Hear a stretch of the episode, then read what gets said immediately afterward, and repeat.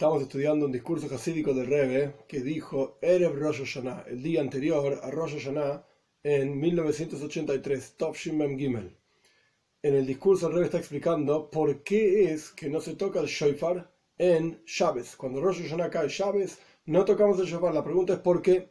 Y más aún, si en el Beis Hamikdash, en el templo, sí efectivamente se tocaba el shofar, ¿por qué fuera del templo no se toca el shofar? Esta es la pregunta básica del discurso y explicamos que cada mitzvah, cada precepto que el pueblo judío cumple aquí abajo, genera una proyección divina en los mundos superiores. Y esa proyección divina en los mundos superiores es como la mitzvah en los mundos superiores, es como si Dios mismo estuviese cumpliendo esa mitzvah. Y dijimos también en la clase pasada que existe un concepto de hidush, una novedad, tiku bajoidesh shofar. Uno debe tocar, debe hacer sonar el shofar cada año con una fuerza renovada. El shofar, toda la mitzvah de shofar es algo nuevo, es algo totalmente renovado. Y por lo tanto, eso genera una renovación en todos los mundos. Ahora bien, por cuanto la mitzvah de shofar es la mitzvah a través de la cual nosotros proclamamos a Dios como rey por sobre toda la creación, entonces, así como lo principal en cada mitzvah es el metzaveh, es quien manda la mitzvah, y nosotros lo proclamamos a través de la mitzvah de shofar, quiere decir que es algo general. La mitzvah de shofar afecta a todo el resto de las mitzvot, porque una mitzvah solamente tiene sentido cuando hay un metzaveh, cuando hay quien manda esa mitzvah, cuando hay quien manda ese precepto, quien da la orden de ese precepto. Entonces, hay una renovación no solamente en la mitzvah de shofar, sino una renovación en la, en la creación general, en, en forma completa, por cuanto Dios es el nuevo rey, por así decir cada año, a través de que suena Shoifar, Dios es nuevamente rey por sobre toda la creación. Entonces, esa novedad no, no solamente se aplica al Shoifar, se aplica a Dios como rey por sobre toda la creación y automáticamente a todo el resto de las mitzvot, que pasan a tener sentido y un sentido renovado a través de que Dios es un rey renovado, por así decir. Entonces, tiene sentido, digamos, esta mitzvah de shofar afecta a todo el resto de las mitzvot y a toda la creación en general. Avanzamos, estamos en el tercer capítulo del Maimon. Con esto vamos a entender el hecho de que cuando en Rosh Hashanah cae en Shabes, no se hace sonar el shofar en el resto del mundo, digamos, ni en Jerusalén siquiera, ni en el resto del país, ni en el resto del mundo entero, excepto el Beis Hamikdash, el templo, como vamos a estudiar. Con estas ideas que explicamos, lo vamos a entender.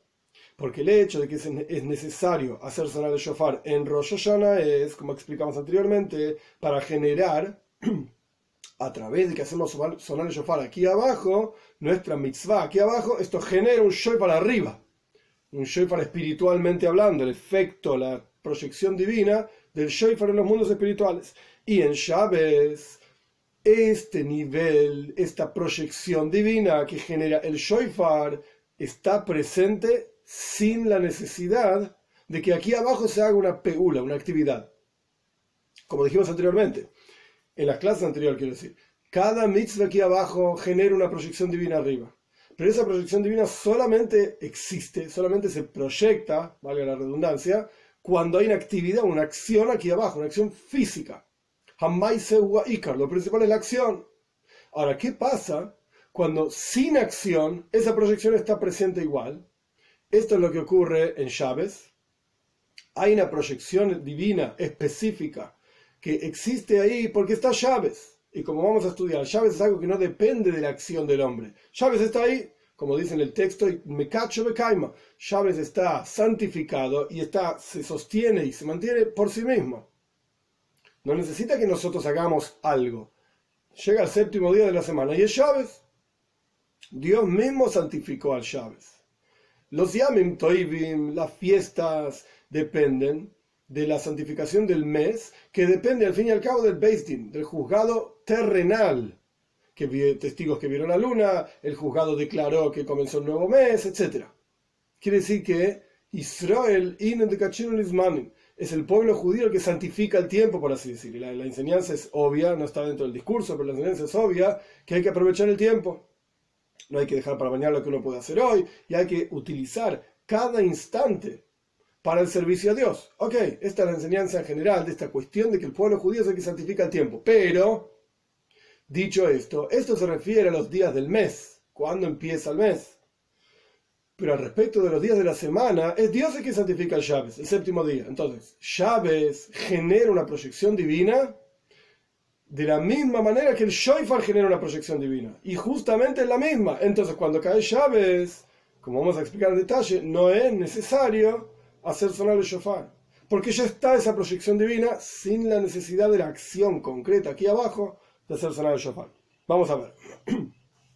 Es sabido que en Yom Tev decimos Mekadesh Israel Es sabido que en el rezo de Yom Tev decimos que Dios santifica al pueblo judío y a los tiempos. Es decir, Israel Inu de Es el pueblo judío el que santifica el tiempo, como explicamos anteriormente.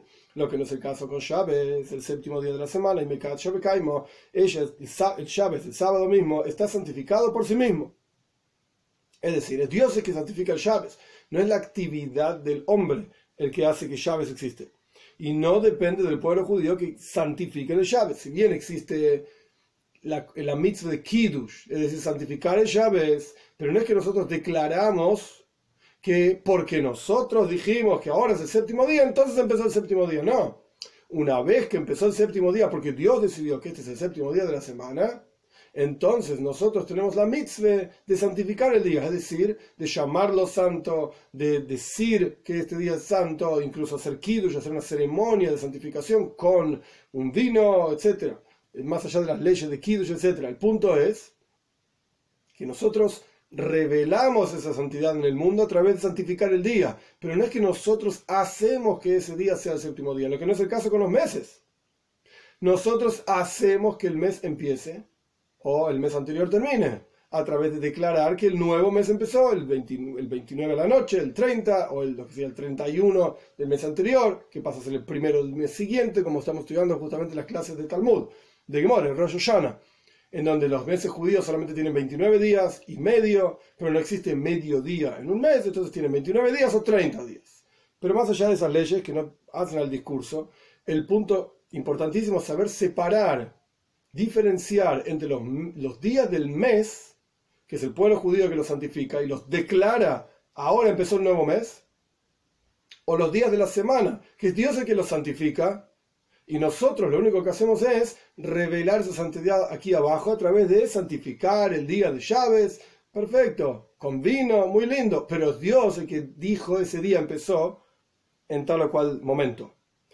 Por lo tanto, en llaves hay muchos asuntos que vienen, por así decir, preparados, preconfigurados, como quien diría, por Dios mismo. Entre esos asuntos, algunos de ellos vienen en forma de plenitud. Dios directamente trae el llaves y ciertos asuntos de llaves ya están completos, cocinados.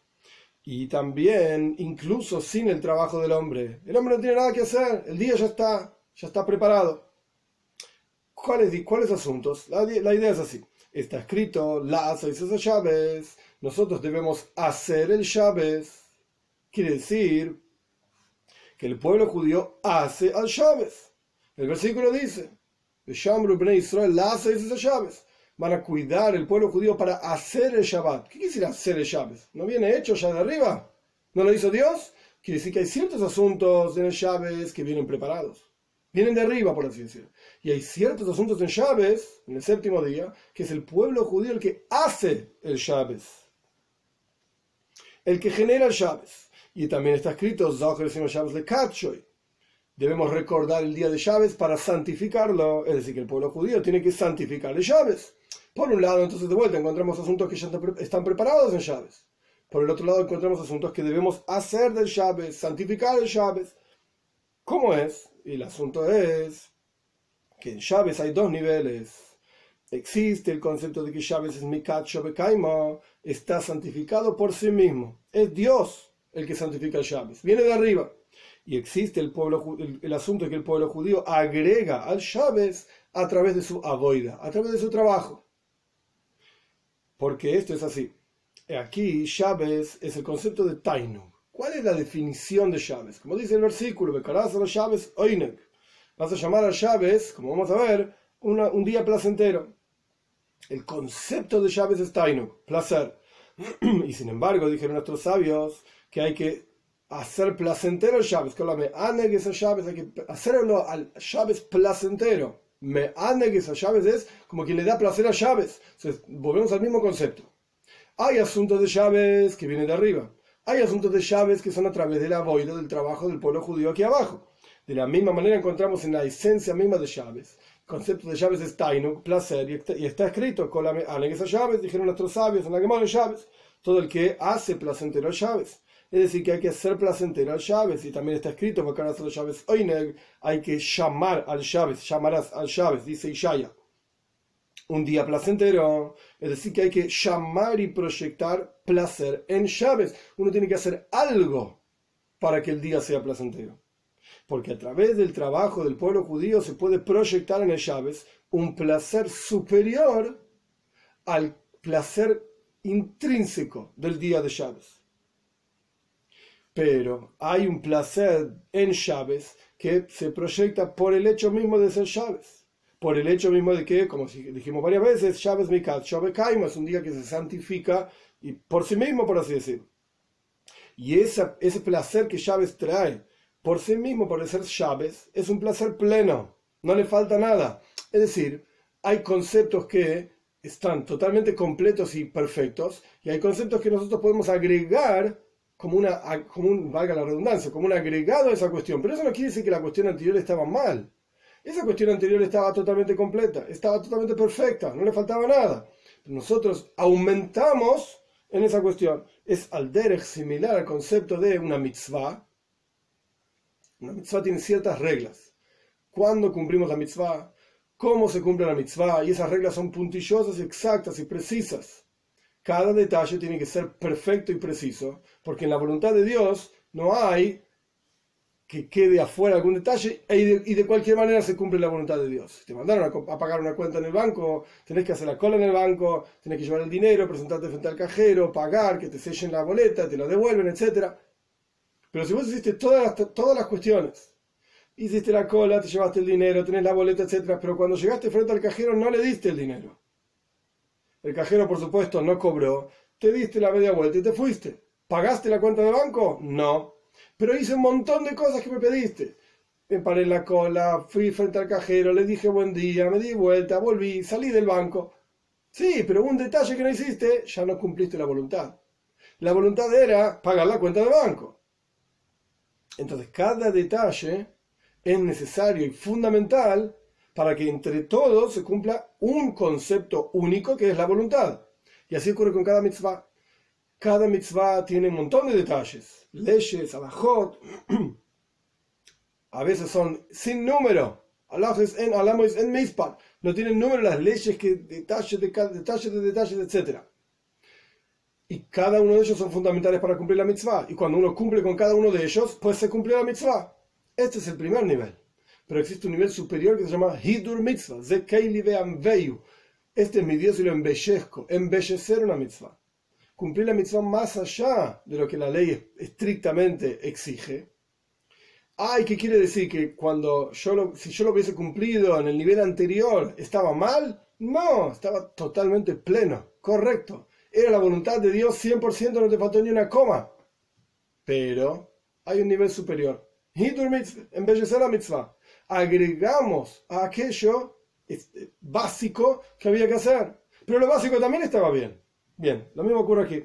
Existe un placer Chávez que viene, digamos, intrínseco en Chávez. Y existe un placer que carazo los Chávez hoy uno agrega a esto placer. Ahora bien, en, en, general el concepto de Chávez es que entonces se genera una plenitud en toda la creación como dicen en la Toira, se terminaron los cielos y la tierra y todas sus huestes, terminaron de crear, Dios terminó de crear, digamos, en el séptimo día, sexto día de la noche, el séptimo día, llegó Shabbat, llegó descanso, ¿qué le faltaba a la creación? El descanso, etc. Pero la palabra Vaihulu, ¿qué significa su traducción literal? Terminaron, la creación terminó.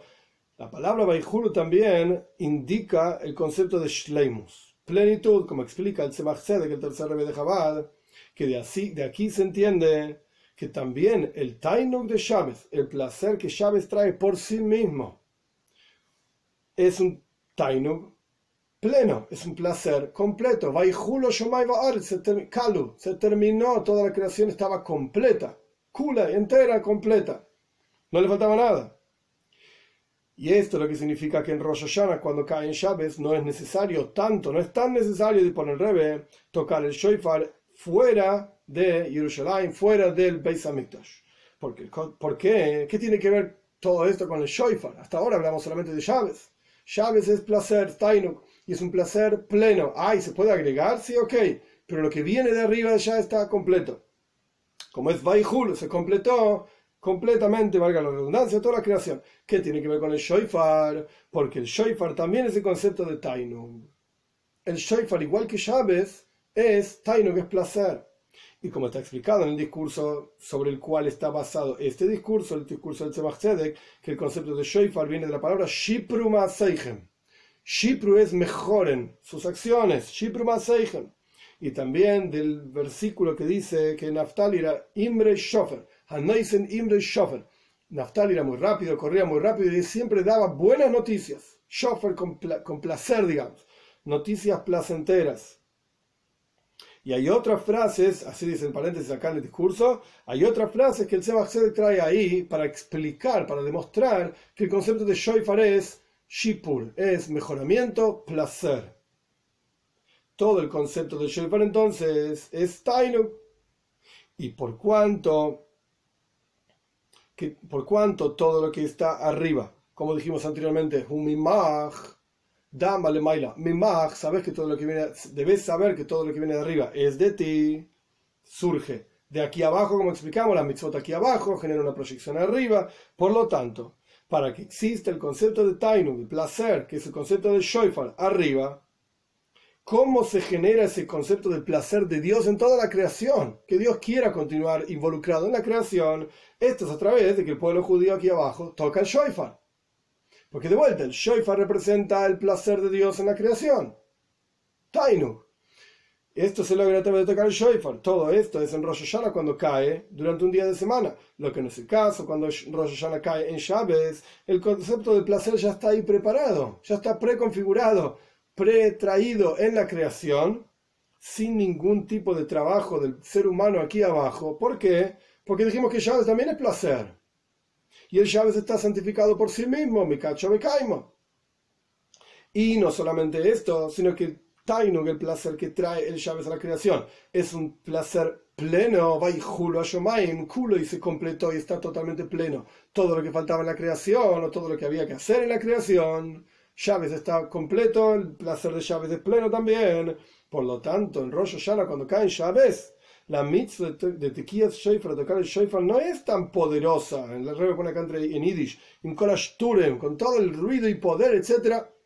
No es necesario, como un Rosh Hashanah cuando cae en la semana. Y por lo tanto, queda desplazada la mitzvah de tocar el Shofar en Rosh Hashanah cuando cae Chávez por una preocupación, no vaya a ser que la persona cargue el shofar en el dominio público y eso está prohibido, etc. en Shabbat. Entonces lo que explicamos en este capítulo es, hay dos conceptos que aparentemente son muy parecidos.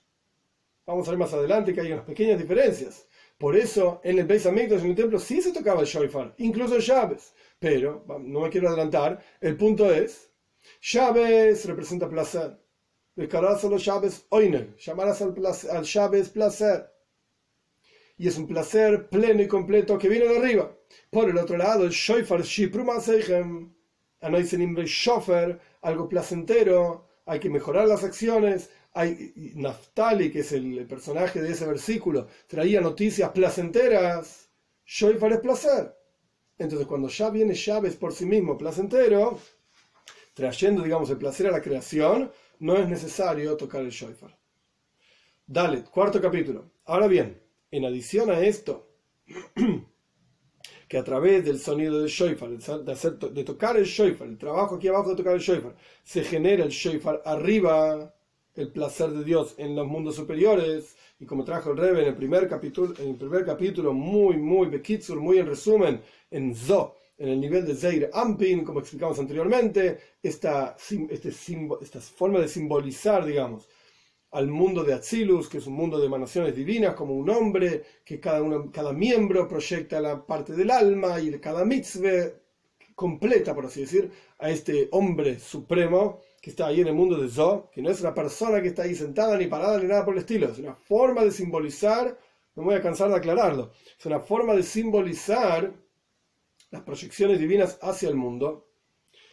El punto es entonces, volviendo al discurso, en adición a que a través de, tocar el shofar se genera este tainu, este placer de Dios de estar involucrado en la creación, en el mundo supremo, y esto es lo que quiere decir el shofar arriba, como dijimos anteriormente, uno debe saber que lo que viene, que lo que viene de arriba es de uno, uno mismo lo que genera eso. A través de Kias Shoifar, tocar el Shoifar, proyectamos ese Tainug, ese placer divino, que es el concepto de Shoifar arriba, en todos los mundos, incluso en este mundo material. Uno podría pensar que el concepto de la mitzvah espiritual, uno cumple la mitzvah aquí abajo y eso genera una mitzvah espiritual, eso queda por así decir, circunscripto a una cosa totalmente abstracta y espiritual. El Rebbe está explicando en este capítulo que no es así. Esa energía divina se proyecta en todos los mundos, incluso en este mundo material. Y como decimos en el rezo de Rosh Hashanah, la frase kol tiene que entender, tiene que saber, perdón, toda cosa hecha que tú la hiciste y tiene que entender cada criatura que tú la creaste. Y que diga todo aquello que tiene alma en su, en su nariz, por así decir, que Dios es el rey de todo el mundo, así termina el rezo, digamos, esa parte, esa frase del rezo en Rosh Hashanah. Incluso dicen el Alte Rebbe, que el Alte Rebbe no se movía del Stender, el Stender significa el lugar donde él apoyaba el libro para, para rezar en Rosh Hashanah no se movía de ahí hasta que la madera misma con la que estaba hecha el, el atril donde se apoyaba entendía Yeida Kol Paul alto y que entienda que Dios es la que la creó a esa madera. A tal punto venía, digamos, era el, servicio a Dios del Alter el fundador del movimiento Jabal. El punto es entonces, decimos esto en el rezo de Rosh Hashanah, y está escrito en el Sidra Arizal, en el, en, el, libro de rezos, compuesto, no era del Arizal propiamente dicho, pero compuesto con todas las intenciones místicas que el Arizal enseñó, que estas tres frases, estas tres palabras,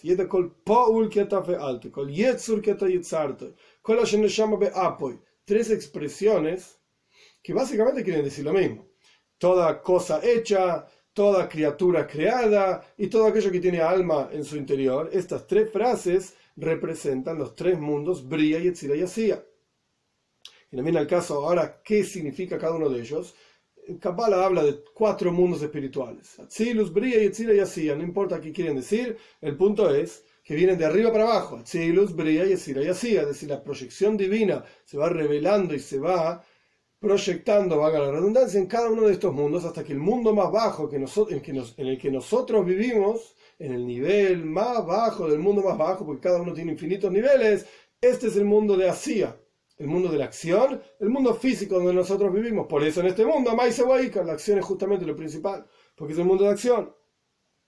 Y el rey escribe entre corchetes que Neshama be Apoy, entre estos tres lenguajes, por eso es un corchete, porque no es parte del discurso propiamente dicho, Neshama Be'apoy, su alma en su nariz, se refiere al mundo de Bria. Yetzur se refiere al mundo de Yetzira, formación. Paul, cosa hecha, se refiere al mundo de Asia, de acción. Que en general estos tres mundos incluyen a todos los otros mundos, incluyen absolutamente todas las cosas, e incluso este mundo material, como explicamos.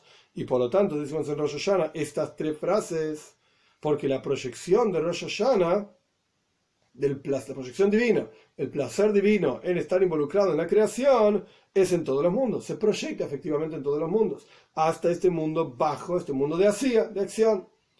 Y esta es la razón por la cual cuando Rosh Hashanah cae en Shabes no se hace, no se hace sonar el shofar, no se toca el shofar, porque este asunto de proyectar el placer divino en la creación se genera incluso sin hacer sonar el shofar, entrando en el texto propiamente dicho. porque también este asunto que en general se hace a través de tocar el shofar, que es la proyección del placer divino en toda la creación y en todos los mundos, incluso en este mundo material, en Shabes, se genera por sí mismo. Entonces no es necesario tocar el shofar, o no es tan necesario tocar el shofar en Rosh Hashanah cuando cae en Shabes. Como es sabido que la proyección de Shabes también es en todos los mundos, no solamente la proyección divina generada por el shofar. A pesar de que dijimos, tocas el shofar aquí abajo, eso genera una proyección divina en los mundos superiores, estás actuando y modificando, por así decirlo, los mundos superiores. Pero en el caso del shofar, específicamente, esa modificación de los mundos superiores tiene un efecto incluso en este mundo material también. Por eso decimos en el rezo de Rosh Hashanah, y es de Kol Paul, que toda cosa hecha sepa que Dios la hizo. Esa es la proyección justamente del shofar. La concientización en el mundo de que el mundo le pertenece a Dios y que Él es el rey del mundo. Esa proyección ocurre en Chávez por el hecho mismo de ser Chávez. Y esa proyección de Chávez también tiene un efecto en el mundo material aquí abajo, incluso en el mundo físico que nosotros vivimos. ¿Cómo sabes? Al respecto de Shofar lo dijimos porque sabemos, o sea, ¿cómo sabemos que la proyección de Shofar es incluso en este mundo material? Por este rezo que decimos en Rosh Hashanah. Col Paul que alto, que entienda toda cosa hecha en este mundo de hacía de acción que Dios la hizo. Perfecto. ¿Cómo sabemos que la proyección de llaves también tiene un efecto aquí abajo en este mundo? Como está explicado en muchos discursos hasídicos y entre ellos discursos hasídicos de Rosh Hashanah de otros Rebbein, que la energía vital de todos los mundos, incluso de este mundo material, en Shabes, es superior a la energía vital que sostiene el mundo durante los días de la semana. Porque en los días de la semana la energía vital de todos los mundos es de, por así decir, las palabras del habla. Como decimos que Hashem Nasu, con la palabra de Dios los cielos fueron hechos Quiere decir que la palabra de Dios, que Él dice en forma constante, como está explicado en otros discursos hasídicos también, la creación es algo, un proceso constante. Por siempre Dios, tu palabra está parada, firma en los cielos. La palabra de Dios, creadora, es un proceso constante de creación, algo de la nada. El mundo entero es creado con la palabra de Dios, justamente. Por eso en comienzo de la toira, en el relato de la creación, constantemente se menciona Dios dijo esto, Dios dijo lo otro, Dios no tiene boca, sino que es una forma de expresar una revelación divina, como la palabra, que es una revelación de un concepto que está en el cop, en la cabeza, pero justamente en forma de palabra. Durante todos los días de la semana, entonces, la energía vital de todos los mundos surge de la palabra de Dios. Y en Chávez, la energía vital de todos los mundos surge de las letras del pensamiento divino. El mundo, por así decir, se acerca a Dios así como decimos que la palabra, por así decir, es de la persona hacia afuera, porque yo solamente hablo para que otra persona me escuche, si no, ¿para qué voy a hablar? Y por el, por el otro lado, los pensamientos son de la persona hacia adentro. Los pensamientos de una persona, nadie los conoce, son interiores. De la misma manera, el mundo entero, durante los días de la semana, es vitalizado, su energía vital surge de la palabra de Dios. Por así decir, tiene una cierta lejanía de Dios porque de la boca para afuera, por así decir. Es un símbolo, una forma de entender un concepto. Durante Chávez, la energía vital de todos los mundos es del pensamiento divino. Quiere decir que está más cerca de Dios. Paréntesis, por eso mismo en Chávez hay un montón de actividades que están prohibidas. 39 trabajos, la metes melojes, 39 trabajos específicos, cocinar, prender fuego, montones de cosas diferentes, cargar en la calle, como estamos justamente estudiando sobre Shoifar, que no se puede cargar en la calle, por eso en llaves no se toca shofar, etc. El punto es, ¿por qué no se pueden hacer todos esos trabajos? ¿Cuál es el problema?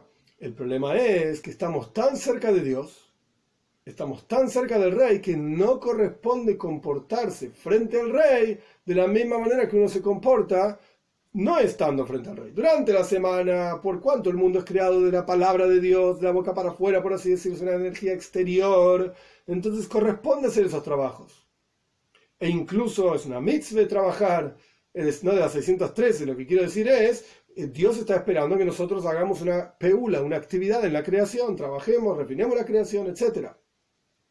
Nos involucremos con la creación, seamos socios de Él en la creación.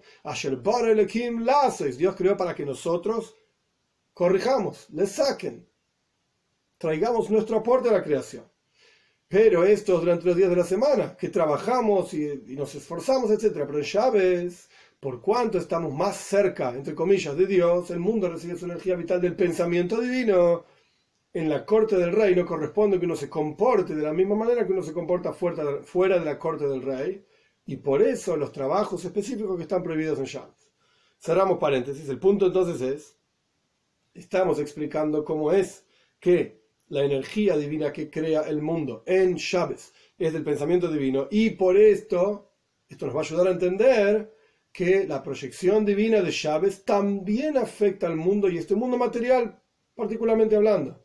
No solamente la proyección divina del Shoifar, el placer divino afecta a toda la creación, que lo aprendimos del rezo del, Shoy, del rezo de Rosh Hashanah, con Paul que está fe alto que todo, toda cosa hecha sepa que Dios la hizo, sino que Chávez también tiene un efecto en este mundo.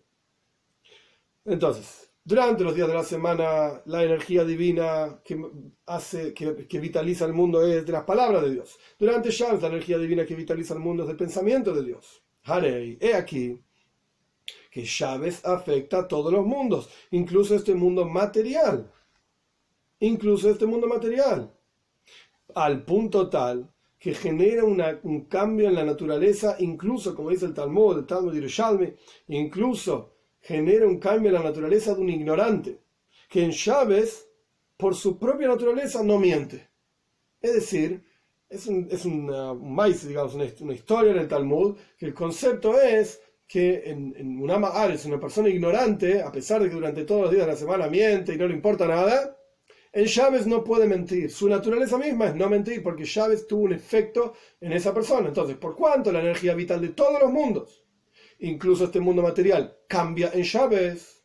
Es del pensamiento divino y no de la palabra divina. Quiere decir que Chávez tiene un efecto incluso en este mundo. Y con esto no terminamos, pero con esto vimos que tanto el Shoifar como Chávez, ambos representan Tainu. Eso es lo que vimos en el capítulo anterior. Ambos representan el placer divino en la creación. Y ambos, esto es lo que vimos en esta parte de este capítulo, falta un párrafo más, ambos tienen un efecto concreto físico material en este mundo. Y el hecho, ahora bien, tenemos que entender por qué en el Beis Hamikdash, porque en el templo efectivamente tocaban el shofar también en Shabes. El hecho de que en el templo tocaban el shofar también en Rosh Hashanah cuando caía en Shabes es porque el nivel de Tainuk, placer, que es el concepto de shofar, que se proyectaba a través de tocar el shofar en el Beis Hamikdash es superior todavía, como dijimos anteriormente. Hay algo que es pleno, pero hay una forma de agregar incluso esta cosa plena. En el Beis en el templo, por el lugar del templo, por la kedusha del templo, la santidad del templo, etc., tocando el shofar ahí, se podía proyectar incluso un nivel superior al nivel que Chávez trae por sí mismo. Es decir, que el taino, el placer que se proyecta a través de, hacer sonar el shofar, fuera del templo es un placer que se encuentra disponible en Chávez por sí mismo por la Kedusha, por la santidad de Chávez.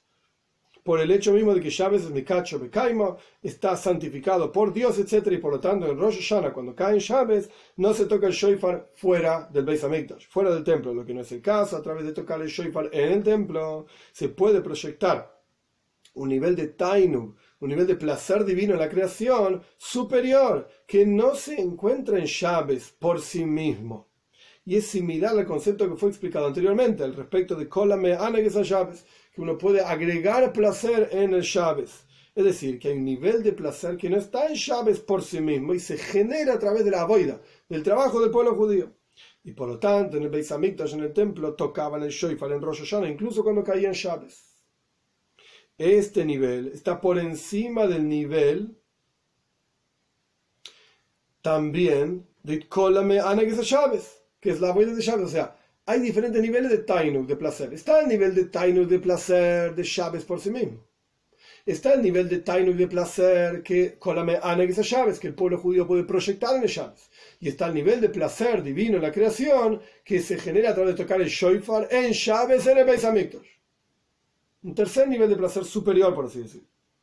Y esto se proyecta solamente en Rosh Hashanah a través de la boida del trabajo de tocar el shofar en Shabes, en Rosh Hashanah, en el Beis Hamikdash. Tres niveles entonces. En el próximo capítulo se va a explicar qué significan estos tres niveles de placer. Y Dios mediante, continuamos mañana.